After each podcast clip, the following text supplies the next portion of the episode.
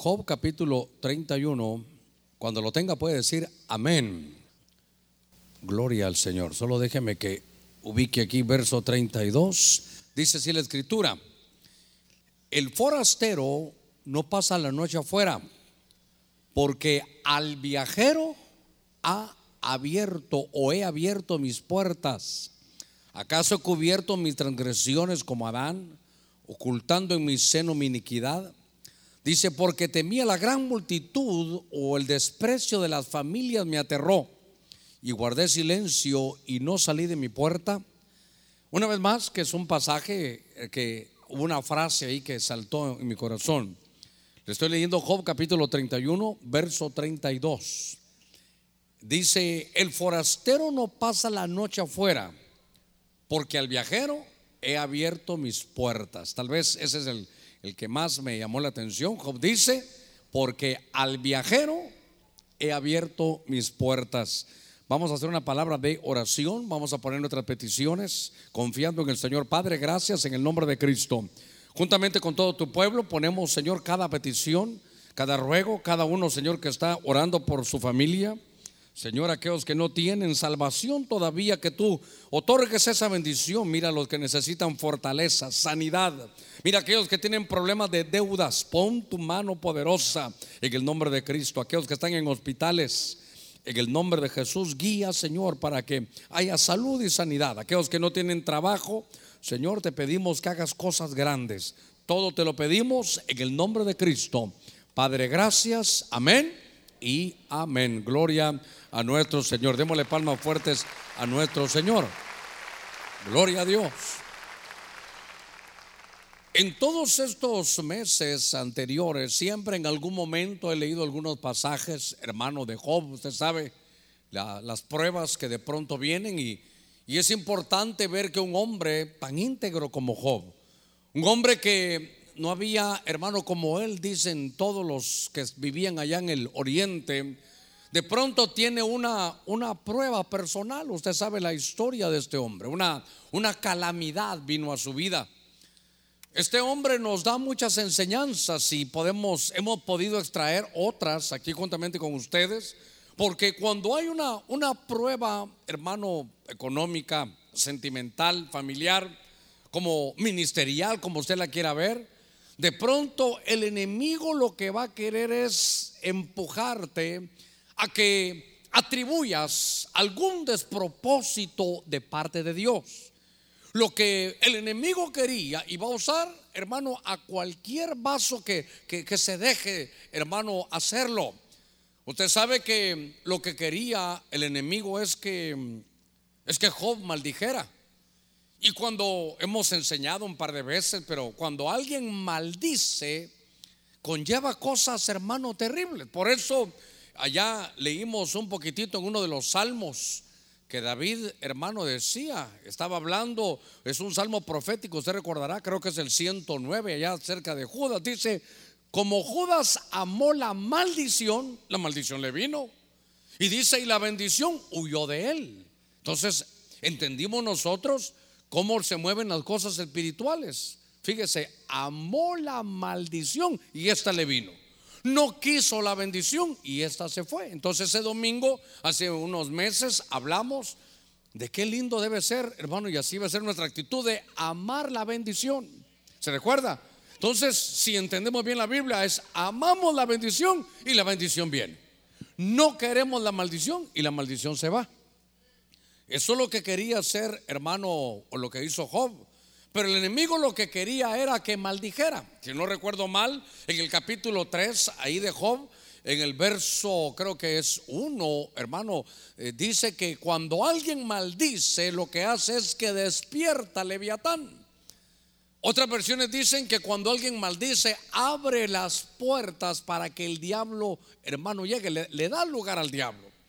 Por eso que el enemigo, que el Señor reprende esta noche, lo que hizo fue como utilizó a la misma esposa de Job que le dijo, sabes que ya, mira cómo estás, confiando en Dios y mira todo lo que te está pasando.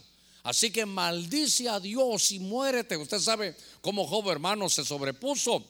Pero me llamó la atención que en este verso que estábamos leyendo, en el verso 32, en la versión de las Américas del capítulo 31 de Job, dice, porque al viajero he abierto mis puertas. Y en todo lo que pude estar viendo, obviamente que son viajeros de dos, en los dos ángulos, ¿verdad? Pueden ser viajeros, hermano, de carne y hueso, pero yo quiero hablarle esta, esta noche de viajeros espirituales.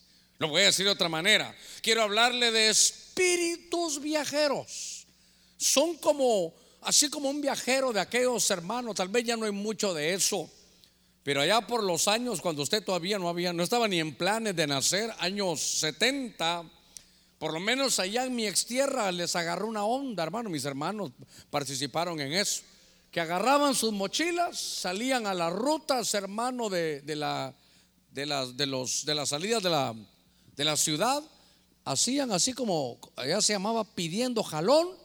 Y entonces los carros, algún carro paraba, ¿para dónde va? Si usted le decía, voy para Choluteca, yo llego a Tegus, pues por lo menos lléveme ahí. Y ahí se iba, hermano. Ahí en aquellos tiempos así se hacía. Eran como mochileros, eran viajeros. Pero yo quiero hablarle de espíritus viajeros. Porque entonces, si lo veo desde este ángulo, lo que hizo Job fue que le abrió las puertas a un espíritu que iba visitando, que iba viajando, de pronto llega al lugar donde estaba Job. Y en el capítulo 3 que yo le decía, hermano, es un ataque para Job tan tremendo. Porque su esposa le estaba presionando que él maldijera. En más adelante, él no maldijo a Dios, pero sí maldijo el día que nació. Por eso, hermano, de nuestra boca no debe salir maldición. Diga conmigo, de mi boca no saldrá maldición. Eso es muy importante. Porque si de su boca usted, hermano, sale una maldición, se abre una puerta espiritual. Y hay, viajeros, dice al viajero, dice, le abrí las puertas. Hay que saber a quién, hermano, se le pueden abrir las puertas. Y en ese capítulo 3, le voy a rogar si tiene ahí el libro de Job, yo quisiera que en el bajaran sus ojitos al verso 25. Y mire, un viajero, un espíritu viajero que, llegó, hermano, con Job. Fíjese que es tan importante, hermano, esto, pero tan importante. En el libro de Job, en ese capítulo 3, en el verso 25, espero que él lo tenga, no sé si él lo tiene ahí enfrente. Es importante que ese verso muy, hermano, pero, pero de los diametrales de que hay que, como, que, hay que saber como, como cristiano. Dice el miedo que presentía me ha sobrevenido. Lo que me daba terror me ha acontecido. Fíjese qué cosa. El mal que temía, ese me vino. Quiere decir que de pronto este primer espíritu viajero que quiero trabajar esta noche puede llegar a las familias y empieza como a tocar la puerta. Por eso Job yo le leí el pasaje, al viajero le abrí la puerta. Pero hermano, no, no se puede abrir la puerta a cualquiera. Y entonces parecía que en el capítulo, usted sabe, solo empieza el libro de Job y empieza con una calamidad tremenda. Después pasa, está peleando la, la, batalla mental, la batalla espiritual. Su esposa le dice que maldiga, la más cercana, hermano, no lo está apoyando. Pero lo que me llama la atención dice, el mal que yo temía, ese me vino. El miedo que yo tenía, eso fue lo que finalmente me ha acontecido. Y note entonces que el primer espíritu familiar, el primer espíritu hermano viajero que llegó y que Job le abrió la puerta fue un espíritu de temor, fue un espíritu de miedo. Esta versión de las Américas dice, el miedo que presentía me ha sobrevenido. Lo que me daba terror, eso me ha acontecido. Yo quiero que recuerde que la primera vez que aparece la palabra miedo es allá, en el libro de Génesis, cuando recién, y mire capítulo 3 aquí, y creo que capítulo 3 en Génesis también. Cuando llega, hermano, la serpiente, engañan, usted sabe, a Eva, engañan a Adán, de pronto están desnudos y al día siguiente o más tarde llega el Señor y está buscando, hermano, a Adán, lo está buscando. Como quien dice, reunámonos como todos los días pero empezó, hermano, a buscar a Adán y Adán no, no se daba por enterado, Adán estaba huyéndole. Y entonces le dijo, ¿qué pasó Adán? Es que es que me escondí de ti. ¿Pero por qué? Oiga, porque tuve miedo. Fíjese qué cosa. Tuve miedo y me escondí, no quería que me vieras desnudo. Y entonces viene el Señor y le dice, a ver, cuéntame, ¿y quién te enseñó? ¿Quién te enseñó que tienes que huir de mí cuando fallas?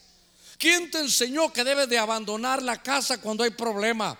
¿Quién te enseñó que dejes de congregarte cuando estás en problemado? No, hermano, no sé si oyó usted una de las profecías que decía, si te vas tú de mi casa, tus hijos se irán también. No, no sé si usted lo escuchó, pero, pero yo quiero que usted tome nota de esto, porque cuando estoy viendo estos pasajes, quiero hablarle de esos espíritus viajeros. Ahí lo va a ver conmigo en la, en la escritura. Entonces yo quiero que vea que ese, el primero que puede llegar es a poner miedo, a poner, hermano, eh, una, una, puerta ahí, empieza a tocar, empieza a tocar. Es un viajero que lo que quiere es ponerle miedo. Y lo tremendo es que empieza a trabajar en la mente. Fíjese qué cosa, empieza usted a confesarlo. Y entonces esa es una puerta que llega, le da inseguridad. El miedo te paraliza, ya no avanzas. El enemigo te dice, estás siguiendo ingeniería, mucha matemática. Mucha matemática. A ver, ¿quién se ha graduado en, tu casa de ingeniero? Ninguno. Vas a fracasar. Mejor salite ahorita a la universidad porque no vas a poder. Hermano, le están poniendo miedo. Mire, como estamos en la familia, como ya lo vi que me está viendo con miedo, para que no le dé miedo. Porque de pronto un soltero o una soltera ahí están y, es que el matrimonio sí es para toda la vida. Pero hay que casarse, no, no sé, dice la hermana, es que los hombres son como aguacates. Por fuera se ven bien, pero adentro nadie sabe, dicen, ¿verdad? Está, está con, miedo, con, eh, ¿sabe qué yo platicaba? Con uno de los pastores, estábamos platicando, y entre las cosas que estábamos hablando, hermano, se analiza tanto, ¿se recuerda que lo hemos predicado? que, se paraliza la situación. Entonces es, hermano, parálisis por análisis. ¿Cuántas decisiones no se tomaron, hermano, por miedo? Por miedo. Ahora, ese viajero llega, hermano. Yo recuerdo cuando estábamos edificando este templo. Diga conmigo, estábamos edificando. Porque usted también edificó. Aquí estuvimos, hermano, y veníamos, yo venía a ver y decía esto. Y, yo recuerdo que, que hubo un tiempo que quería entrarme miedo. Porque fíjese que me tocaba a mí firmar los cheques. Yo decía, ¿y esto? Y yo venía aquí, decía, llevo firmado no sé cuántos cheques y no había nada, solo tierra, hermano, solo tierra. Y entonces yo le decía, eh, al financiero le decía, Mario, pero, pero ¿cuánto hemos gastado? digo, es que había que rellenar, pastor. Dije yo, pero con esto hubiéramos llenado un barranco, dije yo, hermano. Porque y cimientos y que cimientos y, estamos relleno y que relleno. Dije, Dios mío, ¿a qué hora? Porque no, pastor, es que compramos el terreno, pero, pero el nivel freático aquí es, el agua está ahí nomás y tenemos que hacerlo. Y decía, si esto, si llevo no sé cuántos meses haciendo esto, y, y qué terrible, hermano, peor si quedamos así. Una vez llegué, estábamos allá en Los Ángeles y estaba alguien hablando ahí y estaba yo, hermano, ahí como no era la iglesia que yo pastoreaba, solo escuchando. Y dice que ellos estaban pidiendo el terreno, hermano, allá en un, lugar de Los Ángeles. Y que el comentario que se daba es, ¿quiénes van a hacer iglesia? Unos latinos. No, hombre, no les demos permiso. Eso dejan todo a medias. Eso van a dejar la obra gris ahí, va a ser algo malo. Claro, lo lindo fue que ellos también terminaron. Pero, pero el miedo es un, es un espíritu que te va a paralizar. Es un espíritu que te detiene, es un espíritu hermano que cuando Adán lo tuvo, el Señor le preguntó, ¿y quién te enseñó a huir de mí? A ver, ¿cuántos hemos fallado alguna vez? ¿Sí? La iglesia de los fallones, ¿verdad? Hemos fallado. Pero, ¿por qué, hermano? Cuando uno falla es cuando más se tiene que acercar a Dios. Porque, hermano, la Biblia dice que el camino está nuevo y vivo y vamos al trono de la misericordia, lo hemos hablado. Dice, acércate confiadamente al trono de la gracia y ahí vas a encontrar el oportuno socorro. Dios dice al, corazón contito y humillado, Él no lo desprecia. Seguramente que Job tuvo miedo que iban a ser sus hijos, que voy a, y peor si les pasa esto y peor si les pasa el otro. Abrió una puerta, hermano, del miedo. Yo no estoy diciendo, hermanos solteros, cásense con el que sea. No, no, no, no. Está bien que usted elija, que le guste a usted. Por favor, no se va a llevar por aquellos de que lo aconsejan así, es el Señor, siervo mío. Cásate con ella. No, si, entonces dígale gracias, hermano, pero que el Señor me lo hable a mí. Igualmente usted, mi hermana soltera. Usted dice el Señor que se case. Usted tiene derecho a decir muy feo.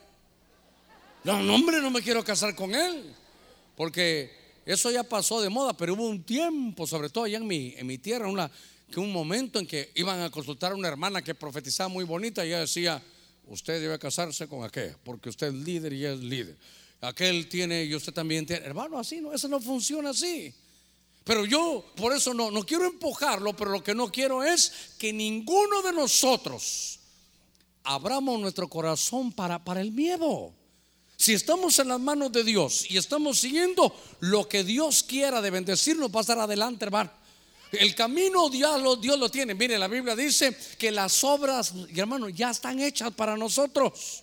Dios, hermano, lo que usted va a desarrollar ya lo tiene hecho Él. Hay un lugar que ese lugar es solo para usted. Hay una obra que hay que hacer solo a través suyo. Dios la va a hacer. Por eso dice aquí, hermano, que Él abrió. El miedo que presentía, ese me vino.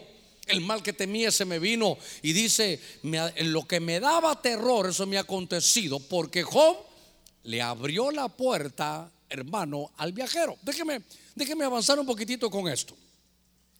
Ya me tomé unos buenos minutos, solo cometí un error, que no puse mi cronómetro. Y entonces, que Dios tenga de usted misericordia. Bueno, vamos a seguir. Vamos a seguir. Dice la escritura, en el libro de jueces, capítulo 19, venga conmigo, es el séptimo libro de la escritura, libro de jueces, capítulo 19, verso 17. Dice, y alzó sus ojos y vio al viajero. Fíjese, vio al viajero en la plaza de la ciudad. Y el anciano dijo, ¿a dónde vas? ¿Y de dónde vienes? Aquí hay un anciano que según los datos era de la tribu de Efraín. Fíjese qué cosa. Si alguien se llama Efraín, tal vez mucha casualidad que Dios quiera hablar, ¿verdad? Pero ahí estaba, un anciano de Efraín. Y estando él en la plaza, dice que vio al viajero. Por favor, yo quiero que lleve conmigo esta notita de que hay espíritus viajeros.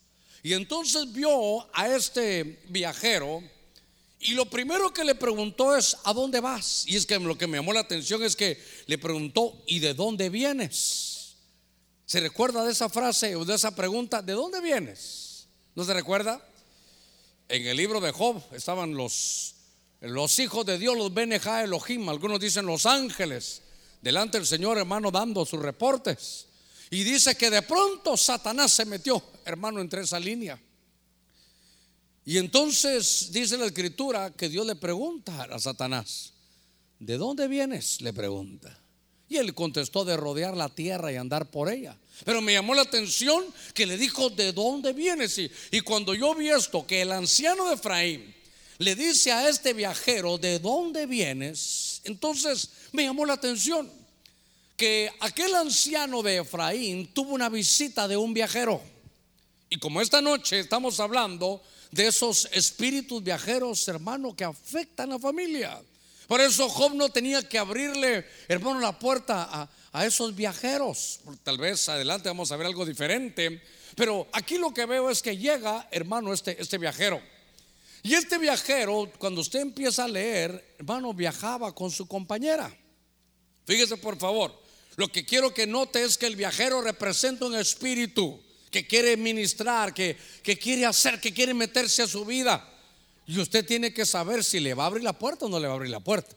O es más, puede ser que ya le abrió la puerta, entonces sáquelo. Hermano, ¿alguna vez ha tenido usted una visita que, que usted no quiere tener? No, no me va a decir que llegó su suegra y que puso una escoba ahí atrás. No, no, no. No, pero, pero, pero llegó la visita y ahí está. Y, usted necesita, hermano, que, que no esté. Que, que incómodo, hermano. Y entonces por eso, fíjese que está aquí este, este viajero. Y note que el viajero va con su concubina. Me hubiera gustado ahí que dijera, y llegó con su esposa. Dice la escritura que llegó con su concubina y ¿sabe qué? Se quedaron en el parque, en el parque central de la, de la ciudad y se quedaron. Y entonces a cierta hora de la noche pasó el anciano Efraín y le dijo, ¿ustedes de dónde son? Ustedes son usted, ustedes son, son de otro lugar. Sí, le dijo, yo soy un viajero. Ah, le dijo, eres un viajero, pero no te quedes aquí en la noche, es peligroso. Fíjese, ¿por qué no entras a mi casa? le abrió la puerta al viajero. ¿Por qué no entras a mi casa y te quedas ahí? La ciudad era tan pervertida, tan terrible, que cuando ya se habían metido a la casa empezaron a tocar la puerta. Y dice la escritura que, que llegó la gente mala que querían tener relaciones con ese hombre. Y el anciano de Efraín le dijo, no, ¿cómo va a ser? ¿Saben qué? Aquí está su concubina, aquí está su hija, pero a este hombre no lo dañen. No me vaya a preguntar por qué eso. Hay que preguntárselo a ese, a ese, a ese viajero, hay que preguntárselo. A este anciano hay que preguntárselo. Cuando estaba viendo este, este pasaje, usted conoce la historia. Libro de jueces capítulo 19. En los primeros versos dice, fíjese qué cosa esta, que era un, un levita, es decir, uno que iba a ser un sacerdote y que entonces vivía con una mujer, pero no era su esposa, era su concubina. Y de pronto dice la escritura que, en la versión de las Américas que hubo un adulterio y que entonces esta mujer mejor se va y se va a la casa de su papá. Y entonces el viajero, diga conmigo, el viajero, fíjese que la fue a buscar. Aguantó cuatro meses sin ella, la fue a buscar, le fue a llorar y hermano y se la trajo. Él pareciera a los ojos de todos que lo que quería el viajero era, era restaurarse. En ese regreso pasan a ese parque y entonces este viajero me enseña a, a mí algunas cosas, hermano.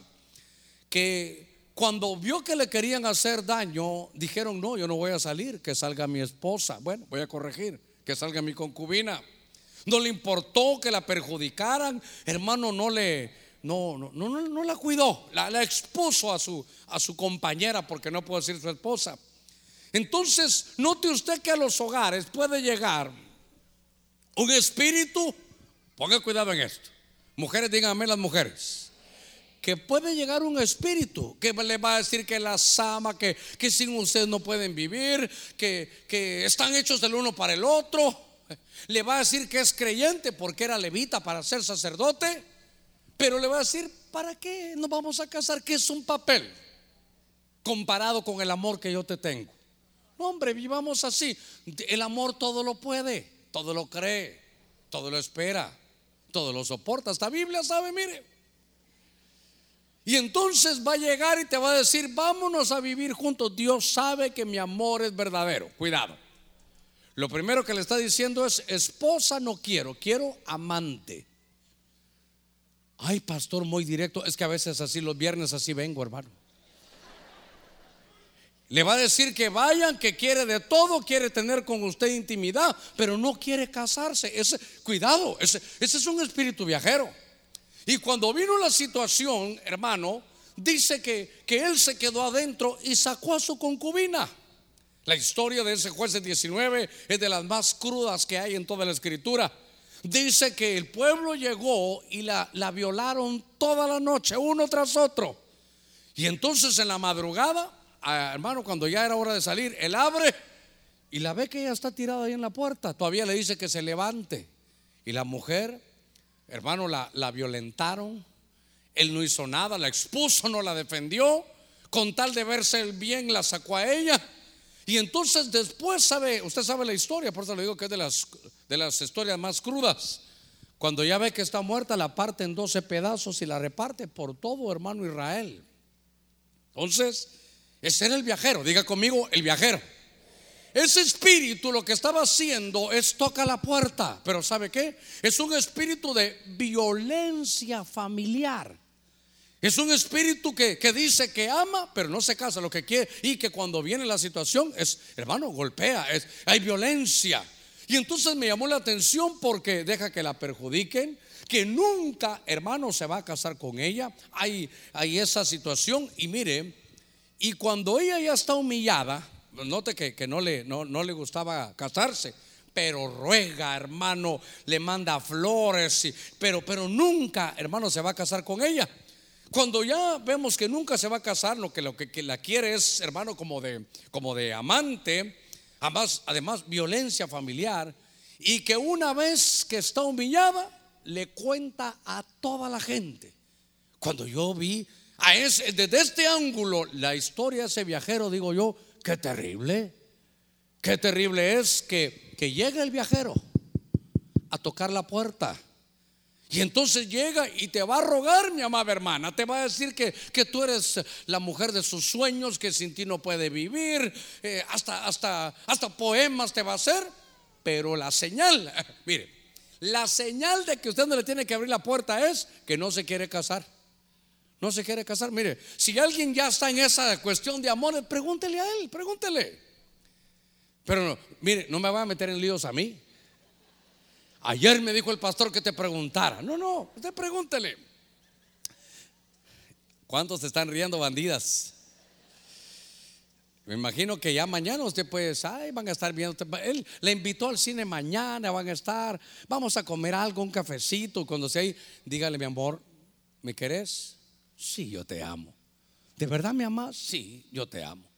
¿Me puedes cantar? Claro que sí. Y hasta le va a cantar un, Ojalá que le cante un himno, ¿verdad? Pero algo le va a cantar. Pero cuando ya le he dicho que sí y él se esté tomando el café, dígale, entonces, ¿cuándo nos casamos? Si sigue tomando el café, bien, y le da una fecha, parece que vamos, parece que vamos bien. Pero si se atraganta, ahí está el conflicto ya. Ahí está el conflicto ya. Ahí usted ya sabe que es el viajero, hermano, que, está tocando la puerta que le dice sigamos, sigamos, sigamos. Fíjese que a veces, yo, bueno, aquí lo he dicho, ¿verdad?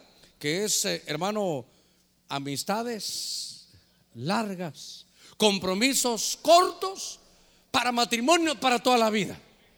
Pero yo lo repito, y pero lo hacen al revés, hermano. Lo hacen al revés. Hermano, no hay, no hay amistad, son amigobios. Son hermanos. Fíjese que estábamos en esa coinonía que tuvimos, ¿verdad? Se recuerda que tuvimos la coinonía. Y como estaba mi nieta jugando fútbol, no vi un solo juego de varones. Solo en todos los juegos ahí de las hermanas estaba. Ahí estaba mi nieta jugando, hermano. Ahí estaba Valeria jugando. Y, y vamos, Valeria. Ahí estaba yo, solo dije, hermano, yo soy el pastor de todos pero mi corazón está en este equipo, le dije yo. Así que perdónenme, ¿verdad? Bueno, ahí estuve. Y entonces viendo con los hermanos, y de repente vi unos que no estaban casados. Y él la apoyaba a ella. Pero no crea que le decía, vamos, no, su nombre, no. Vamos, amor. Vamos, cielo. Y yo dije, Dios mío, mejor voy a empezar a casar a todos, porque no me recuerdo que lo haya casado. No, no están casados. Pero, amor, Amor, amor, amor, hermano. Dije yo, la cosa está tremenda ya, ¿verdad? Bueno, después hice mis averiguaciones y vi que ya se comprometieron. Entonces dije yo, gloria a Dios, ¿verdad? Bueno, pastor, ¿y eso qué tiene que ver con el tema? Nada, pero sirve de todos modos, hermano. Bueno, démosle palmas fuertes al Señor. Ahorita, ahorita voy a seguir, gloria a Dios. Voy a seguir.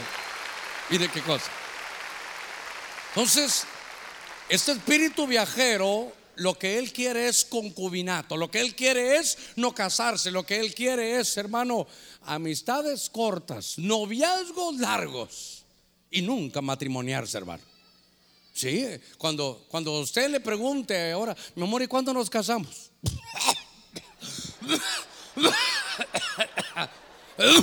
hermano, dígale, no tengas pena, viajero. Ya se, te, ya se te evidenció la B de viajero, dígale usted. Porque él, él no quiere casarse, lo que quiere es ahí.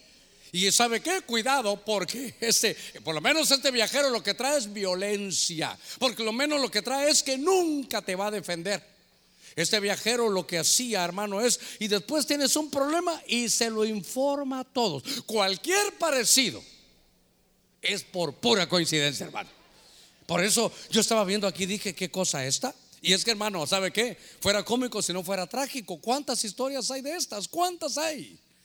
Que ahí están, no, yo sé que él me ama. Yo le digo, está bien. Y cuando se casa, es que él todavía no está seguro. Hermana, perdone. ¿Y cuánto tiempo llevan así? Siete años, pastor. Dios, ya se pasó la tribulación y la gran tribulación y todavía sigue ahí, hermano.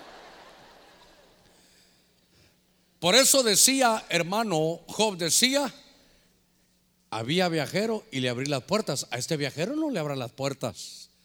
Solteras, si, si él no se va a casar, termine la, relación ya. Silencio en la iglesia de Cristo de Benecer. Silencio, sí, porque, bueno, ¿nos vamos a casar o no? Eh, fíjate que, que quiero terminar la universidad, está muy bien, perfecto. ¿Y cuántos años tienes en la universidad? Mm, creo que voy a empezar en el 2030. Por eso yo veo esto y digo, hermano, ¿qué, qué cosa estos, estos eh, hermano, estos viajeros, espíritus viajeros? Pero note, al final no se casa, la tiene diamante. Hay un problema, la ruega para que vuelvan, pero solo para hacerle violencia y para que al final le cuente a todos, hermanos, su, su situación. Voy a avanzar. Libro de Job. Déjeme volver al capítulo 31 en el verso, en el verso 19, la versión Kadosh, es una versión, en, hermano, en hebreo, dice, o si vi un viajero necesitando ropa, alguien en necesidad que no tenía cobijo, así dice esta versión, un viajero necesitando ropa. Otra vez Job, y llega a su puerta un viajero, hermano, necesitando ropa. Entonces, y él pareciera que abría la puerta a todos los viajeros. Estoy hablando, insisto, de espíritus viajeros que van a llegar a tu casa, que van a llegar a tu vida, que van a tocarte la puerta. Y dice aquí que, hermano, no tenía ni para ropa, que no tenía, si usted quiere, no tenía cobertura. Esto para mí, hermano, le abre la puerta. Es, a veces se dan, hermano, cosas terribles este viajero era necesitado, hermano, de, ropa. De alguna manera me enfoca a alguien que no tenía, hermano, ni para vestirse. Era un viajero. Estoy, por favor, el ángulo que estamos viendo es espíritus viajeros. Diga conmigo, espíritus viajeros. Estos espíritus llegan, hermano, a tocar la puerta de tu casa. Y creo que en la vida de un hombre, que siempre es el que llega a mi corazón este, espero no aburrirlo con ello, pero cuando yo veo pobreza en el pueblo del Señor, yo he entendido que, que, Dios no nos tiene para eso y sé que eso me, me gana señalamientos, pero, pero yo entiendo que nosotros somos prosperados por la palabra.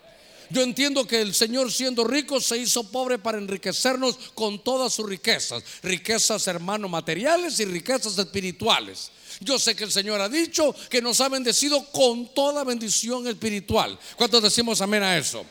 Pero, pero fíjese que aquí veo yo que llega un viajero, hermano, que habla de miseria y de pobreza. Veo que un viajero llega al lugar, hermano, de Gedeón.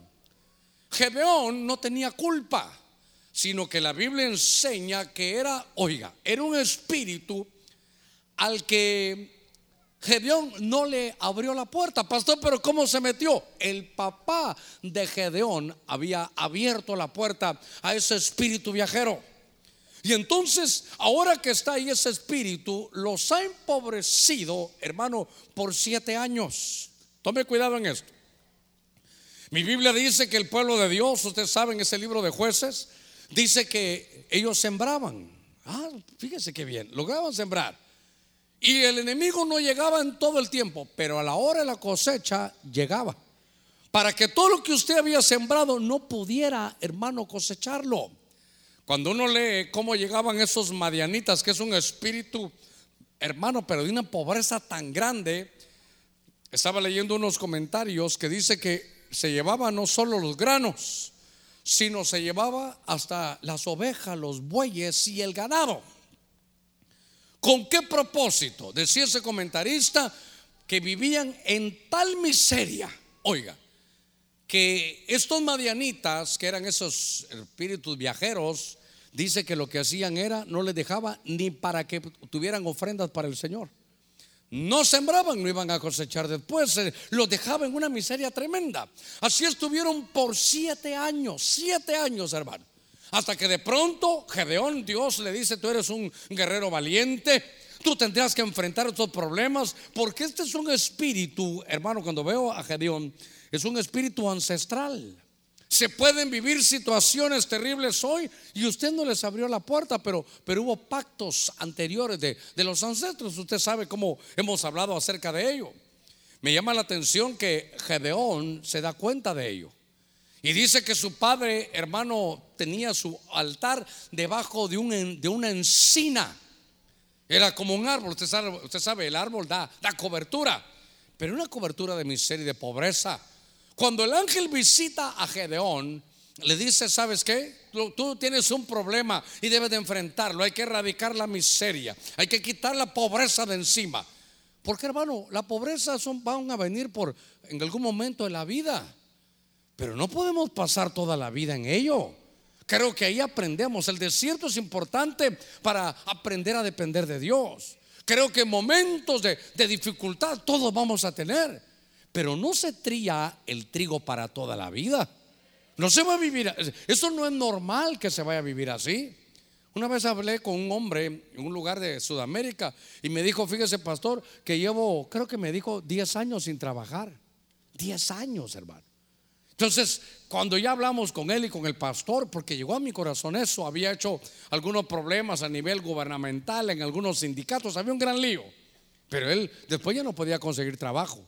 Él, y después vi que se declaró en quiebra. Y entonces el pastor de aquel hombre dijo: Mira, eso, eso hay que recogerlo también. Me dijo, porque creo que a los tres años que él tenía se había declarado en quiebra. Y en ese país, si usted se declaraba en quiebra, creo que pasaba siete años donde no podía poner ninguna empresa. Entonces hasta el pastor le dijo, es que eso nunca me lo habías contado, le dijo a su oveja delante de mí. Y él dijo, es que usted nunca me preguntó.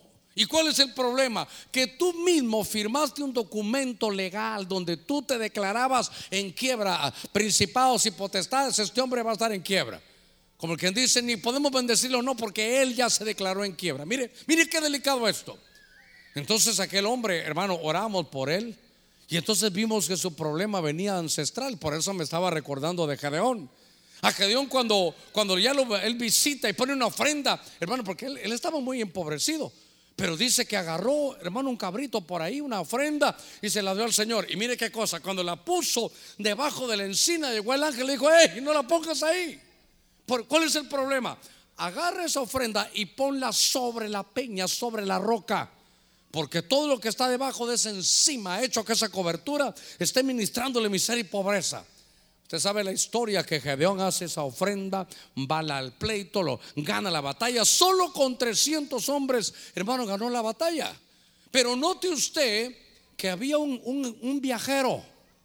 Y este viajero era un viajero que traía una necesidad. Dice, así vendrá el hombre armado sobre ti. Dice un poquito de, de, cruzar la mano, otro poquito vendrá el sueño y entonces así vendrá tu pobreza como hombre armado. Cuando se habla, hermano, de la pobreza como un espíritu viajero, es, no, no, no crea que viene el todo haraposo, no, viene fuerte. Casi todos los viajeros van como con una mochila, va todo su equipo para ver cómo te puede empobrecer. Pero te voy a decir algo, esta es una muy buena noche, esta noche de este viernes vamos a cerrar la puerta a todo viajero negativo, porque si ha traído miseria y pobreza, nuestro Dios no es un Dios de pobreza, es un Dios de riquezas, hermano. Démosle palmas fuertes a nuestro Señor. Gloria a Dios. Fíjese que esa puerta hay que cerrarla. Mire, segundo de Samuel capítulo 12, verso 4. Este viajero es terrible. Segundo libro de Samuel. Venga conmigo. Busque ahí en su Biblia ese libro segundo de Samuel. En el capítulo 12, en el verso 4. Le voy a rogar que si estos, si otros versos no los había visto, le ruego que abra su Biblia aquí y que lo subraye. Cuando lo tenga puede decir amén. Allá arriba ya lo tienen. Oiga lo que dice. Vino un viajero al hombre rico y este no quiso tomar de sus ovejas ni de sus vacas para preparar comida para el viajero, para el caminante que había venido a él sino que tomó la corderita de aquel hombre pobre y la preparó para el hombre que había venido a él. Esta es la historia, este pasaje es la historia, usted sabe lo que le había pasado, hermano, al, al rey David. Viene el profeta Natán y mire el vehículo de, de profetizar de él. No le dijo, así dice el Señor, siervo mío. No, le dijo, rey, ¿cómo estás? Buenas tardes, te voy a contar una historia. Fíjate que había un hombre rico, eh, tenía él de todo, y llegó a visitarlo. ¿Quién lo llegó a visitar? Allá arriba, ¿quién llegó a visitarlo? Un viajero llegó. Y el viajero llegó con hambre, con sed y le dijo, ¿sabes qué? Prepárame que me estoy muriendo el hambre. Prepárame una, una corderita. Y dice que el hombre rico dice que no le dio de lo de él, sino de una corderita de un hombre pobre que solo una corderita tenía. Y entonces cuando le cuentan, eh, hermano, esta historia, que era la forma de profetizar de Natán, ¿qué opinas de él? Y entonces David dice, ¿qué, qué fue lo que hizo ese hombre? Cuéntame, ¿qué fue lo que hizo ese hombre? Y entonces lo que hizo fue que agarró la corderita de otro, la que no, era de él, la preparó y se la comió, se la dio al, viajero, porque el viajero venía con mucha hambre. ¿Eso hizo ese hombre rico? Sí. Quien quiera que sea, merece morirse. Es el venturado. ¿Se recuerda que le contestó Natán? Ese hombre eres tú. Que teniendo todo lo que Dios le había dado, sus bendiciones, agarraste la mujer de otro. Cuando yo vi esto, significa que en la vida del rey David, en la vida de un ungido, de aquel que tenía el corazón conforme al corazón de Jehová. ¿Qué otra característica me puede decir de David? ¿Qué más era David? Ah, oiga, David era pastor, era maestro, dulce cantor, profeta, hermano, guerrero, hermano, verá que cualquier cosa era, era David en Dios con grados hermosos, pero llegó el viajero y llegó con hambre y llegó con sed. Pero ¿entiende usted que era la corderita? ¿O no entiende? ¿Es, ¿Le estaban hablando de un plato de comida? ¿De qué le estaban hablando? De la mujer prohibida. Ese silencio es el que me encanta, hermano era pastor, profetizaba, cantaba, guerrero, conforme al corazón de Dios, pero un día llegó el viajero y llegó con hambre y con sed, pero de adulterio. Estas preguntas no se pueden hacer. Nadie le puede decir quién ha tenido hambre de eso. no quedaría ni una mano abajo. Le aseguro. Ni usted, el del bigotón que vino ahí con su esposa a la par, ella también va a levantar la mano. No me falta el respeto, pastor. No, si eso, es, eso son obras de la carne. Son obras de la carne. Lo que me llama la atención es que entonces viene David. A David lo visitó ese espíritu viajero. Y le dijo el Señor, David, te di el reino. Te di tus hijos. ¿Sabes qué? Te di cualquier cantidad. Habían aquí de mujeres para que tú pudieras elegir. ¿Y qué hiciste? Elegiste la mujer de uno de tus valientes. Elegiste la mujer de Urias. Lo mandaste a la batalla, lo usaste como de carnada. Hasta mandaste con él la carta para que lo pusieran en primera línea. Hermano. Cuando yo veo eso digo, llegan espíritus este es el pasaje más claro que ahí no le están hablando de un, de un viajero de carne y hueso.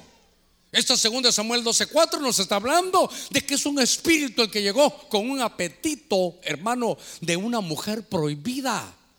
Llega, hermano David, y usted sabe la historia, David peca con Betsabé, manda a matar a Urias. Mire, mire qué desastre.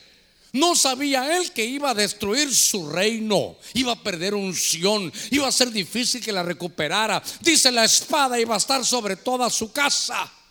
¿Qué, hermano, qué, cosa más terrible? Por eso, hermano, tenemos que saber, por eso desde el libro de Job dice Job, vino un viajero y le abrí la puerta. No a todos los viajeros se les abre la puerta. Dice que tenemos que revisar qué tipo de espíritu porque usted, hermano, todos aquí estamos señalados por David. Todos estamos señalados, así que no se va a molestar conmigo. Porque lo primero que era David, ¿qué le dije que era? Tíreme, ¿qué era? Pastor. Entonces, eh, no podemos decir, eh, los hombres de Dios no van a tener tentaciones. Ahí estaba David. El corazón conforme al corazón de Jehová. Danzaba. Entonces estaba en corros David. Ay, pastor, no tire tan directo. No, por eso me estoy tirando a mí primero. Y profetizaba, se sentaba aquí, era la escuela profética. Uh, hasta se van a poner de pie ustedes, ¿verdad? a ver qué otra cosa, era servidor de Dios. ¿Qué más? ¿En qué más estaba? Estaba en profética, era pastor. Ah, estaba en la alabanza. Tocaba las cuerdas, hermano. Alguien dirá, no, yo toco el teclado. El teclado es un arpa acostado. Era guerrero. era sacerdote. Hermano, donde esté David ya nos agarró. No se haga porque ese espíritu puede llegar. Y, puede ser, hermano, que, que haya tocado la puerta. Y puede ser que ya le hayamos abierto. Pero bendita esta noche de liberación. Bendita esta noche que vamos a saber que hay espíritus que visitan, hermano, y que van a destruir nuestra familia. Démosle palmas fuertes al Señor. Gloria a Dios. Mire, mire qué cosa. ¿Cuántas corderas se comió David? ¿Cuántas le pidieron? Una. Ok. Y entonces abrió una puerta. Mire todo lo que va a desembocar de esto. Pasaron los años. Pasaron los años. Y hubo un problema. Porque el primogénito de David se llamaba Amnón. Y tenía una hermanastra hermosa que se llamaba Tamar. ¿Se recuerda qué es lo que hizo Amnón con Tamar? La fue, hermano, la visitó, se le metió en la cabeza, dice la Biblia. Eh, ¿Qué es ese? ¿Qué pasaje es? ¿Segundo Samuel 13 o no? Si alguien lo busca, ahí no sé si es primera o segunda. No, tiene que ser segunda, porque son los hijos de David. Creo que en 2 Samuel 13 dice que hasta se enfermó Amnón, hermano, se enfermó. Porque él decía es que esta es virgen. Mire, mire, mire qué cosa. Esta es virgen. Y ya no sé qué hacer, pero estoy enfermo de amor por ella. Necesito acostarme con ella. ¿Eh? Segundo Samuel 13 es 13. Ok, ahorita le voy a pedir un verso. ¿Y sabe qué hizo? Al final la invitó un día donde él estaba solo. Le dijo, ay hermano, porque eran hermanos. Apliquémoslo al día de hoy. Eran hermanos. Hermana, va a venir el sábado, va a venir a impulsa el sábado. No, no poder llegar. Es que estoy enfermo. No me podía venir a ver, hermana. Pero sola no vaya. Es que es de los hermanos consagrados, de los que predican. Pero hombre. ¿Y qué, pastor? El hombre al final es hombre. Pastor, ¿qué me quiere decir? Usted sabe, no se me haga. voy a dejar ir a mi hija que vaya a visitar a aquel hermano porque profetiza. Pero es hombre. Mire, tuve un milío hace unos años ya en el ministerio. Que había una jovencita que quería salir con un hombre que se acaba de divorciar. Y entonces yo la vi, era menor de edad y la defendí. Le dije, tú no te puedes ir ahí. Mi mamá me da permiso. No te creo, tú no vas. Llame a mi mamá, ahí le hablo después, no te va. Pastor, mi mamá me da permiso. Y el otro ya viejo, hermano, ahí. Bueno, viejo porque tenía como 30 y algo de años, pero ya tenía 17, 16 tal vez.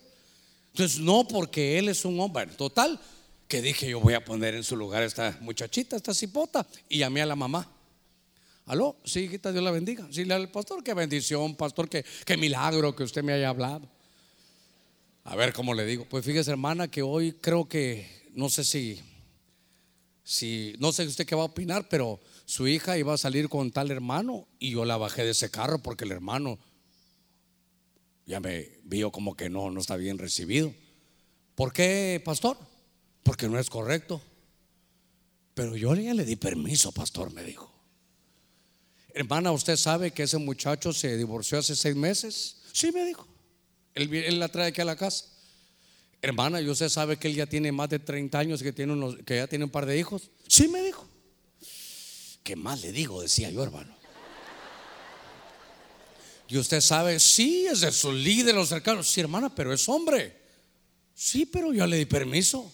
Hermana, pero su hija es menor de edad. Sí, pero ya le di permiso, pastor. Dije que con esta vieja no gano hoy, hermano. Yo le estaba protegiendo a su hijita. Le dije, pero está saliendo con él, tiene 30 años divorciado. Le dije, hermana, pero él ya conoce la vida conyugal. Sí, me dijo, pero es, es, hombre de Dios. Y ahí fue, ahorita me recordé. Sí, pero es hombre, le dije yo. Sí, pero es mi hija y le di permiso. ¿Qué podía hacer ya, hermano? Entonces dije yo, ya no podía hacer nada. Bueno, hermana, le dije yo, como usted manda en su casa, pero yo en esta casa mando. Tu hija ya no puede estar en privilegio, pues está saliendo con un hombre divorciado. y después no me vaya a decir nada si se salen de la mano. Le doy permiso que se tomen de la mano. Yo dije, con esta vieja ya no, ya no hago nada. Pues ya mero le decía, pues que se la come el lobo, le iba a decir yo, hermano, pero bueno, por mí no tiene privilegio ni ella ni él. Y de aquí no se pueden ir. Pues entonces se va a subir en el carro allá afuera, pastor, como usted diga. Vaya hermana, que Dios la guarde y la bendiga. A vieja, dije esta. No me dejó protegerle a su hija. Por eso le digo, pero al final es hombre. ¿Cómo finalizó la historia? Ni sé ya. Yo dije ya, si la mamá, si su gusto y su gana, ni su tata ni su nana. Entonces ahí la dejé, hermano, iba a ser lío. Por eso le estaba diciendo que era un espíritu, hermano. Ahí es, en el mejor texto que veo yo, es ese texto de 2 Samuel 12:4 porque no está hablando el profeta, le está tratando de decir, ¿sabes lo que te pasó? Te visitó un espíritu viajero y te pidió lo prohibido. Lindo ese, ese, silencio. ¿ah? Porque eso implica que usted está diciendo, ¿con qué razón aquel me está tocando la puerta, ¿verdad? ¿Con qué razón aquel está chateando conmigo? ¿Con qué razón a las 3 de la mañana me pone, eh, perdone la hora, hermana, pero no podía dormir y, y estaba orando por usted? Orando, he ayunado por usted. Se la quiere comer el desventurado, hermana. Pero es que profetiza, no, no importa, cierra la puerta porque Dios te está hablando de que hay un, hay un viajero, hay un espíritu viajero. Ahora, por eso le digo, ¿ya vio las repercusiones que tuvo? El reino ya no fue el mismo, David ya no fue el mismo. Y entonces, ¿qué le pasó? Amnón violó a Tamar. ¿Se recuerda? Segundo Samuel 13. ¿Y sabe qué? Solo estuvo con ella. Solo le quitó la virginidad a la nena. Y ahí lea lo que dice. Le dijo, ¿sabes qué? Salite. Llamó a alguien. Por favor, ya, ya, sáquenla. Y dice la Biblia que fue más el odio con que la odió que el amor con que la había amado. Y le dijo, ¿y ahora qué vamos a hacer? Nada, yo no quiero saber nada. ¿Sabe cómo es eso?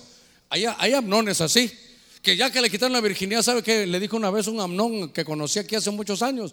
Dice cuando ya perdió la virginidad la Tamar de hace muchos años. Total que todos hagan hace muchos años. Entonces dice que le dijo, ¿sabes qué? Era una prueba. Yo me quería casar contigo, pero como te me entregaste ahora ya no.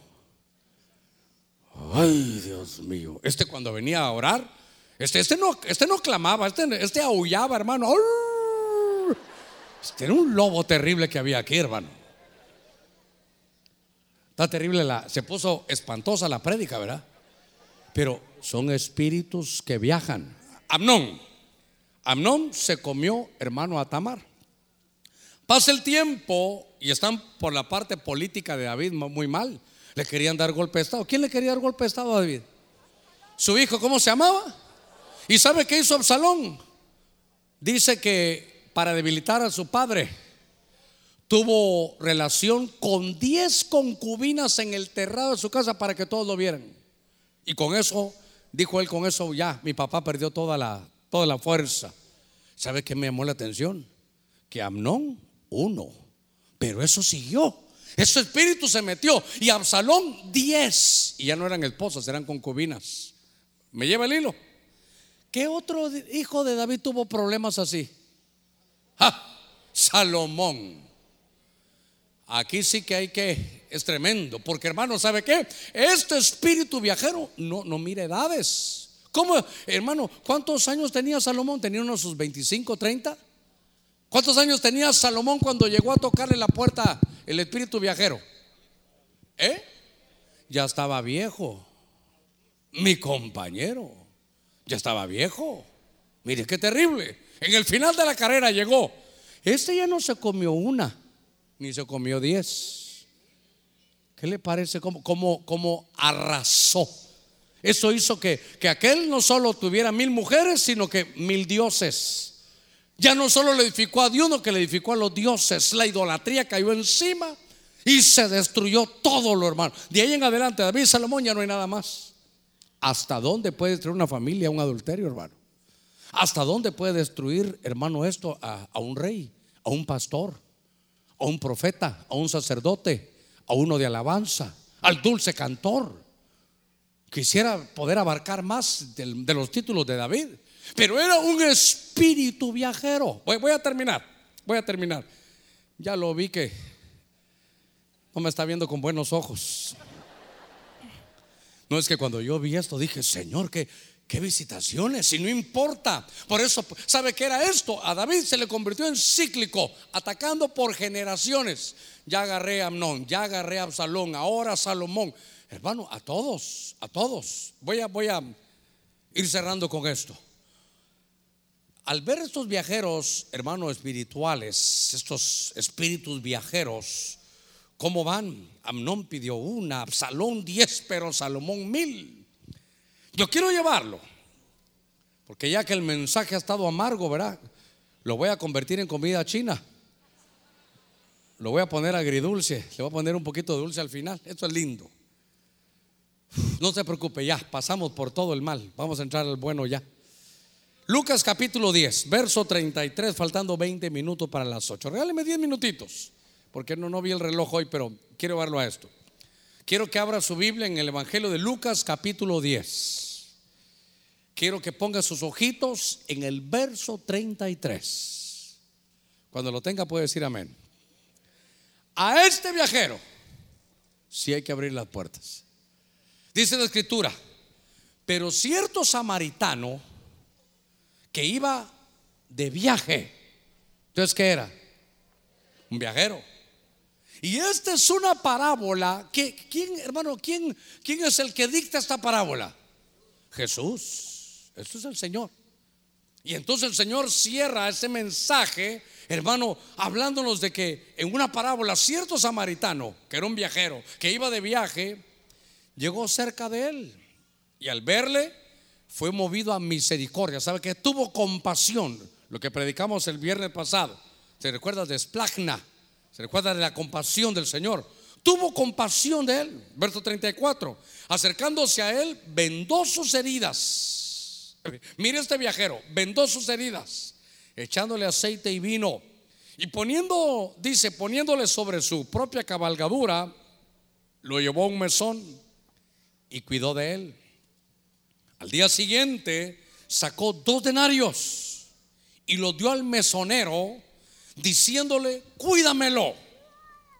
Y todo lo que gaste de más, voy a, voy a repetir, cuídamelo. Y todo lo que gastes de más, yo te lo pagaré. ¿Cuándo? Cuando regrese, cuando vuelva. Hermano, no hay que ser teólogo para ver esto. Venía un hombre bajando de Jerusalén a Jericó. Note, de la ciudad de paz a la ciudad terrible. Es que no me gusta decir maldita. Jericó era una ciudad señalada. Y venía caminando de Jerusalén con un mal camino hacia Jericó. Pero en el camino lo golpearon, lo desnudaron y lo dejaron malherido a ese, a ese hombre que venía de Jerusalén a Jericó. De la ciudad de bendición a la ciudad de maldición. Que, que hermano, iba a un mal destino. Y en el camino le salen unos ladrones, lo dejan medio muerto, dice la Biblia. Y entonces usted sabe la historia, pasó un sacerdote y se hizo a un lado, pasó un levita y se hizo al otro. Pero venía un samaritano. Y el samaritano es, eh, hermano, un judío, pero que tiene que ver con gentil, mitad judío y mitad gentil. Es como un como combinado, mezclado, si usted quiere. Y el que menos esperaban que hiciera algo por él, porque los, los de israelitas, los de Jerusalén, no se llevan con los de Samaria. Y vino él y dice que lo vio herido. Él sí se detuvo, le vendó sus heridas, hermano, le puso aceite, le puso vino, lo subió a su cabalgadura, lo llevó al mesón y le dijo al mesonero, te pago dos denarios.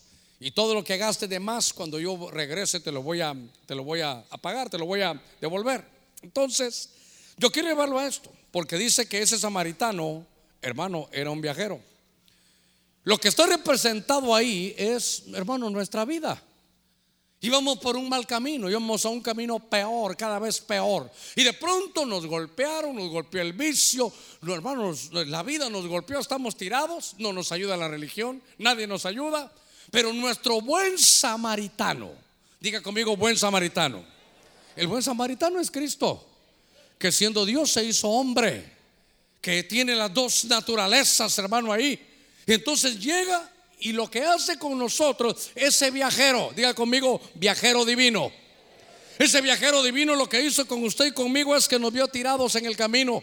La religión ya no nos pudo ayudar, ni la psicología, ni la familia. Por eso yo le digo que si todo lo has probado y todo te ha fallado, venga el buen samaritano llamado Cristo Jesús. Él va, hermano, a ponerle aceite y vino a tus heridas. Dice que no solo te, hermano, no solo nos curó, sino nos carga y nos pone en su cabalgadura y nos lleva al mesón. ¿Cuál es el mesón? La iglesia. El mesonero es el que manda en la iglesia, es el Espíritu Santo. Y entonces le dice, ¿sabes qué? Mire hermano, no le dice, hay que ponerlo a trabajar, no, cuídalo, cúralo, que se levante, que se restaure aquí. Y sabes, esto es lo mal, esto me llena mi corazón, hermano. Porque este viajero, a este viajero sí le tenemos que seguir abriendo las puertas. Él nunca te va a dejar tirado en el camino. El que comenzó la buena obra te va, hermano, a llevar hasta el final. Cristo Jesús dio su vida por ti y ahora lo que quiere hacer es restaurarte. A ese viajero sí podemos abrirle nuestro corazón. A ese viajero sí podemos darle toda nuestra confianza. A ese viajero sí podemos darle nuestra vida. Ese viajero, hermano, mira tu problema si tiene compasión de ti. Ese viajero cuando te mira el corazón contrito y humillado, nunca te va a dejar. Al corazón contrito y humillado el Señor, hermano, siempre va a llegar. Ese buen samaritano, Cristo Jesús, llegó y le dijo al Espíritu Santo, te lo dejo en la iglesia, restáuralo hermano, y lo que gaste de más, yo te lo pago cuando regrese. Hermano, note, nuestro buen samaritano, nuestro viajero divino, hermano, ya pagó por nosotros. Por eso, ¿sabe qué, hermano? Mire, mire, a ver, hablando el mesonero con el buen samaritano, mira, pero y si necesita más, dáselo, yo te lo voy a pagar. Mire, dáselo, yo voy a pagar. Si quiebra algo, ¿qué hacemos? Porque hermano, nos dejaron en el, aquí en el mesón. ¿Qué puede quebrar uno? ¿Y si quiebro el pacto? ¿Eh? ¿Qué dice? ¿Qué dice nuestro Señor? Si el mesonero, ¿y si quiebra algo? Yo te lo pago. Pero ¿y si quiere más perdón? Yo te lo pago. Y si no puede pagar, no te preocupes si Él no puede pagar. Para eso es el Nuevo Testamento, porque Jesucristo es, hermano, el fiador suyo y el fiador mío. Si no podemos pagar, Él es el que paga. Por eso, démosle palmas fuertes a nuestro Señor. Gloria a Dios. Gloria a Dios. En lo que los hermanos de la alabanza suben. Solo por eso quiero, quiero llevarlo a esto. Yo estaba buscando y solo malos viajeros encontré, hermano. Dije yo, ¿qué cosa esta? Porque él decía, vi al viajero y le abrí las puertas. Job le abrió la puerta al miedo. Aquel hombre de Efraín le abrió, hermano, las puertas a la violencia. Aquellas mujeres que pueden tener problemas porque ese viajero llega para que nunca se vayan a casar, vivan diamantes siempre. Un viajero, hermano, tan terrible. Un viajero de miseria y de pobreza pudo haber llegado a tu vida, a tus ancestros. Un viajero como el que llegó a David, hermano, le destruyó el reino, ya no fue el mismo. ¿Sabe qué dice? La espada nunca se separó de su casa. Pero el adulterio está para, hermano, para cualquiera. No mire ni la edad, ni la posición. Solo note que es una, eso provoca una tragedia terrible. Por eso es que cuando yo veo esto digo, al final tiene que haber un buen viajero. Nuestro buen samaritano. Quebraste tu pacto, quebraste tus votos, él paga. Has quebrado algo, Él lo paga. No tienes para pagar por lo que has hecho, Él lo paga. Mesonero le dijo, lo que gaste mi pueblo, dáselo tú. Lo que te pida, dáselo. Mire esto, lo que te pida, dáselo. Y yo lo voy a pagar todo cuando regrese, con sus ojitos cerrados. Con sus ojitos cerrados. Sé por revelación del Espíritu Santo, que hay muchos espíritus viajeros que han llegado a tocar la puerta de tu corazón. Y que tal vez ya, ya están adentro, ya hasta les abriste. Pero podemos tomar decisiones correctivas esta misma noche. Te pusieron miedo y temor. Te pusieron a que pensaras que, tu que ya no la vas a hacer con tu familia. Que a tus hijos les va a pasar algo. Te quieren poner miedo. Y la puerta del miedo es tan terrible porque decía Job, el mal que temía, ese me vino. El terror que me llegaba en las noches se ha convertido en realidad. a todos los que estén pasando por el temor, por la violencia, por el concubinato, a todos aquellos hermanos que estén pasando por tremendas tentaciones como el rey David. Yo le voy a pedir esta noche que se dé cuenta que aquí está el viajero divino Cristo Jesús. Y que si todo lo y todo te ha fallado, venga Cristo. Casi siempre hacemos lo mismo al final. Porque nos es más fácil que estemos de pie para que todos puedan pasar. Yo le voy a rogar que usted pueda Tal vez los únicos que no deberían ponerse de pie si no quieren son los de la primera fila que no van a, ponerle problema a nadie. Porque si alguien de primera fila quiere venir al frente, solo camina. Pero todo aquel que esté pasando momentos de dificultad, que ancestralmente su familia le abrió una puerta al viajero de la pobreza, de la miseria.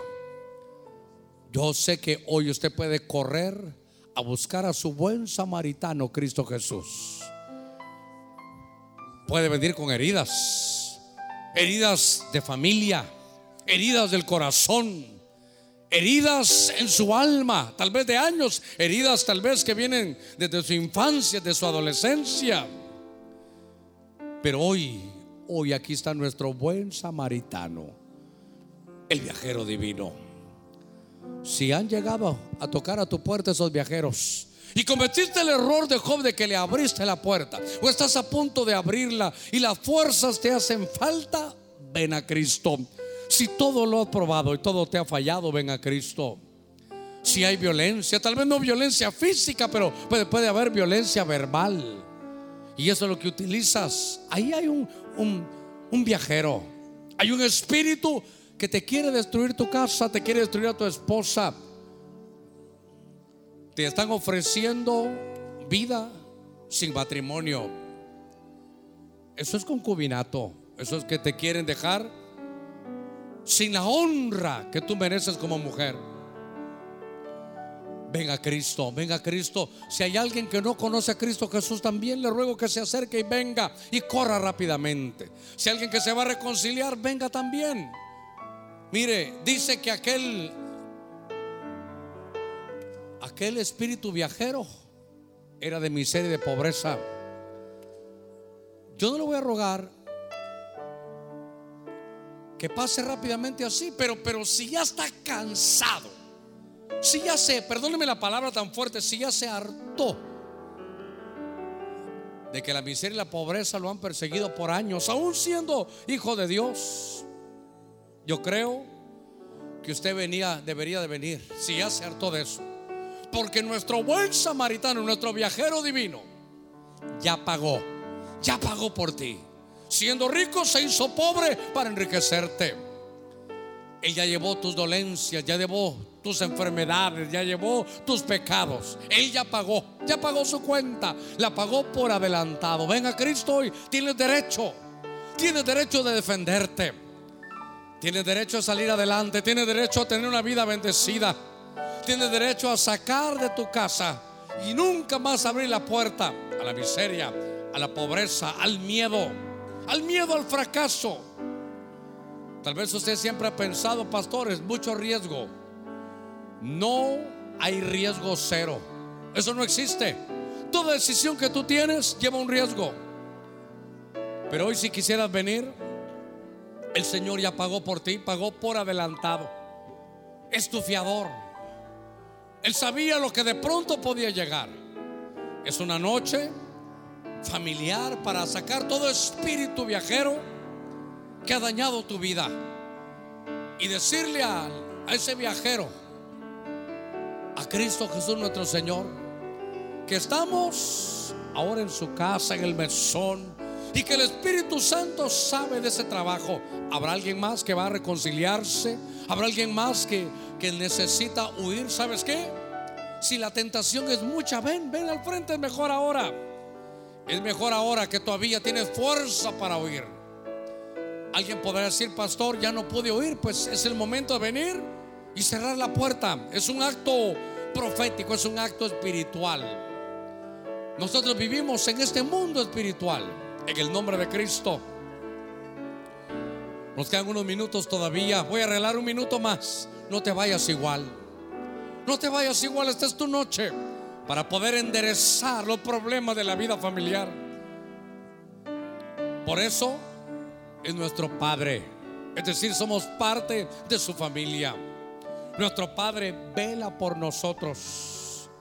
En el nombre de Jesús, aquel espíritu viajero dice que no tenía ni con qué cubrirse. ¿Sabe qué? No tenía cobertura. Si hay alguien que va a recibir cobertura, salga todavía de su lugar, acérquese y vamos a orar por usted. Vamos a orar por usted. En el nombre de Cristo. Un minutito más. Voy a insistirle unos, unos segunditos más y luego oramos. ¿Habrá alguien más que necesita hoy cerrar las puertas que cerró, hermano, o que no había cerrado Job? Solo abrió todas las puertas. Le vino miseria, pobreza, calamidad. Pero hoy, hoy es una noche especial. Le voy a rogar a toda la iglesia que está en su lugar que extienda sus manos aquí al frente y oremos por nuestros hermanos. Padre, en el nombre de Cristo. Gracias esta noche por tu bendición. Gracias, mi Señor, porque te estamos sirviendo de todo corazón.